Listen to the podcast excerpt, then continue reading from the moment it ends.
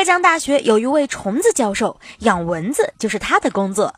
你看莫教授的实验室里，密密麻麻的蚊子趴在蚊帐上，看着真有些吓人呢。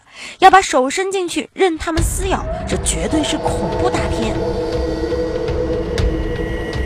豁出去了！好奇实验室的记者把手伸入蚊帐里面，成群结队的蚊子立马围了上来。奇怪的是，一只都没有飞到记者的手上，这是怎么回事呢？所以一把蚊子出来，要等第四天左右，它才开始吸血。前面的三天它是不吸血的。原来这一窝的蚊子还太年轻，没掌握吸血的技能。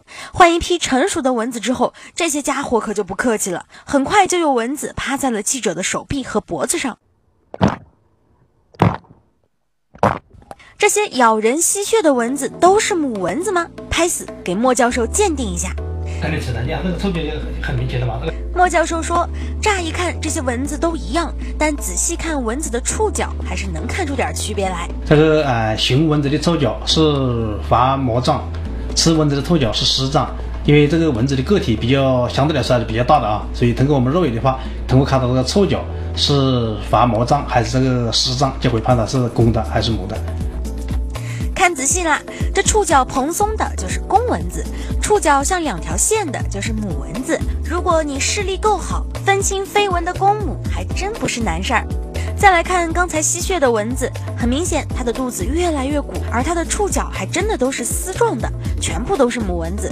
为什么吸血的一定是母蚊子呢？莫教授说，蚊子只需要依靠植物的汁液就可以生存了，吸血则是为了孕育下一代。吃蚊子的话，就是嗯，它是这样一出来，就是吃植物的汁液，吃植物汁液以后，它这个性成熟，性成熟以后找对象交配，交配好了以后要一到两天。这个的话，就为了孕育它的卵呢，它再会去吸血。